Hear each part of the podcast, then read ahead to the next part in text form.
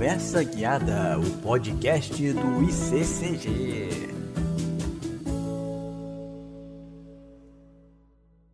Olá, que bom que você está aqui para ouvir a primeira Conversa Guiada, o podcast do Instituto Carioca de Cão Guia, o ICCG.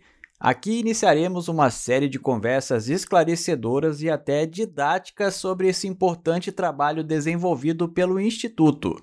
Eu sou o Antônio Murró Filho e recebo aqui o diretor-presidente do ICCG, Miguel Cristino. Olá, Cristino, seja bem-vindo.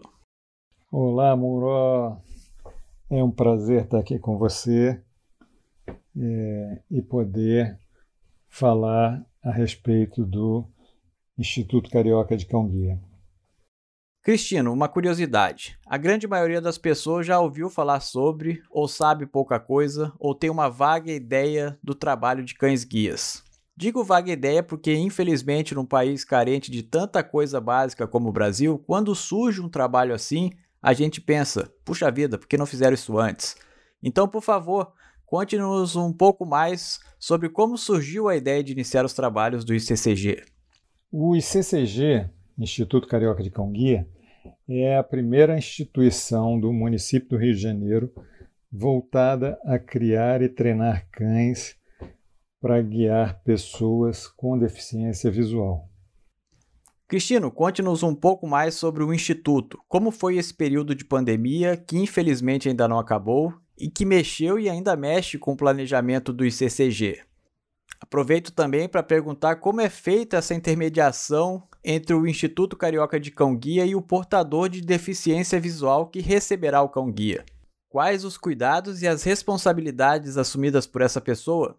O movimento de criação do Instituto começou em janeiro de 2020, após eu voltar de Santa Catarina, para onde eu fui estudar e vivenciar o mundo de, dos cães-guia. Mas é, logo depois que eu cheguei, é, a gente teve o início da pandemia e aí isso atrasou tudo, né? A gente teve uma paralisação total, parou tudo. E então é, foi muito difícil naquele começo, né? Aquele primeiro ano, principalmente da pandemia, foi um, um ano muito difícil. É, então a gente teve mais ou menos um ano de atraso. E aí é, a, a, constituição de fato do Instituto aconteceu em 18 de janeiro de 2021. O Instituto é uma associação civil sem fins lucrativos, de cunho social, é, assim como todas as outras instituições é, no país e, e no mundo. É, os cães são entregues sem custo para as pessoas com deficiência visual.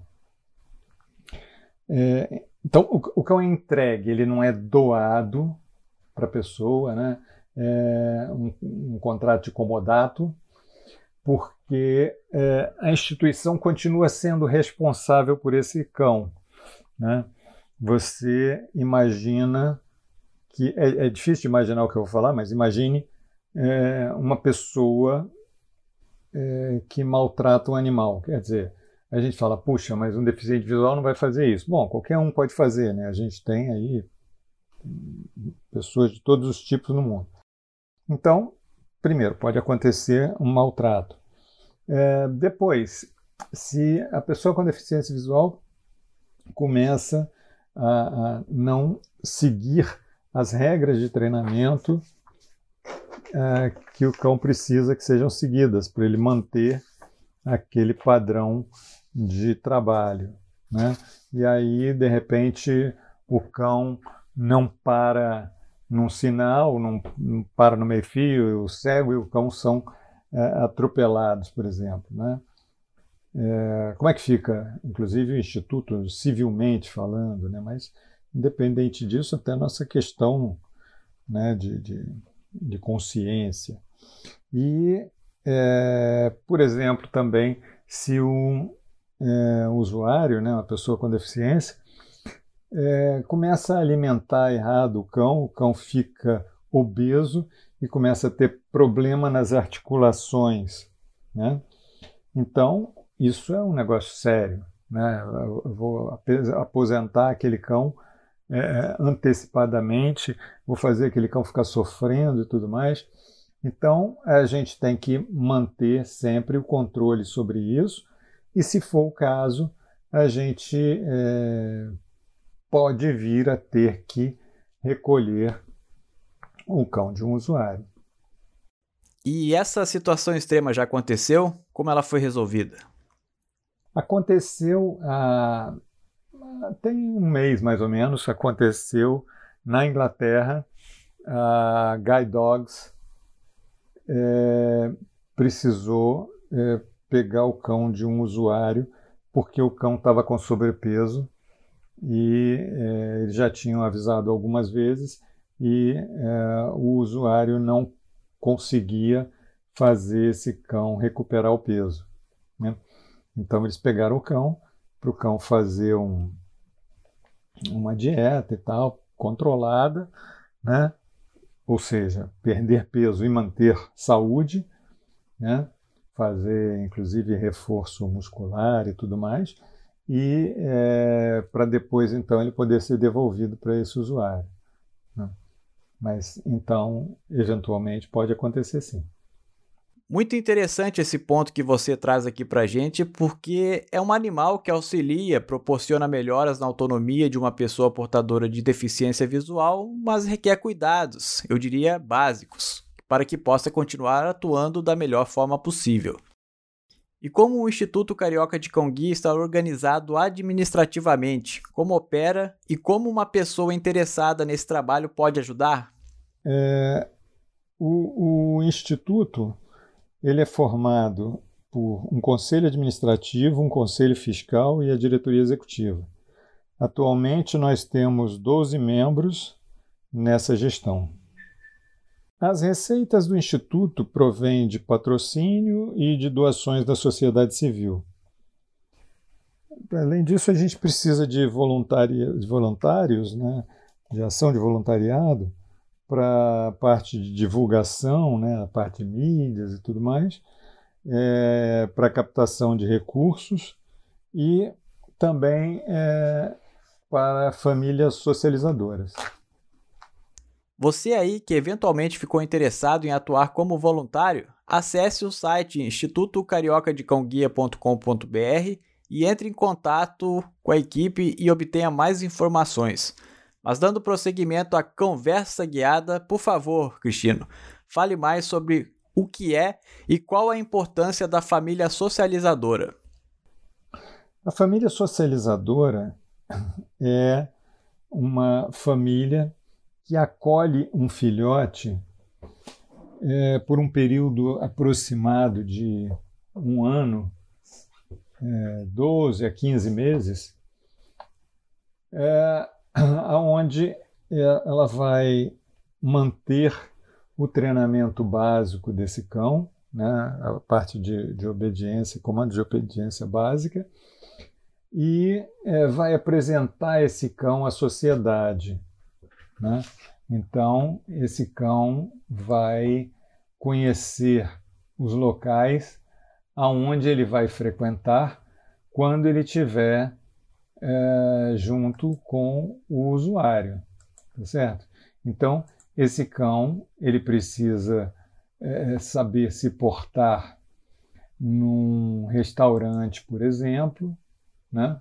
Ele precisa saber se portar é, num, num ambiente mais restrito, onde não normalmente é, não, os, os, cães não, não frequentam, né?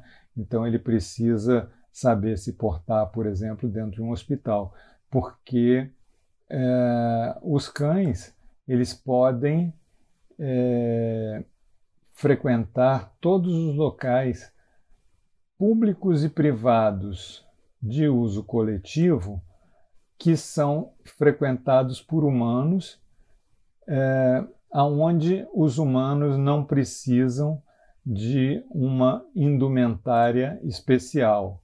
Né? Então, é, a lei é, 11.126 de, de 2005, ela garante que é, os cães já formados com os, as pessoas com deficiência, mas também os cães em treinamento com os treinadores ou com as famílias socializadoras possam entrar em qualquer local, público ou privado, de uso coletivo, aonde não seja exigido uma indumentária especial para os humanos.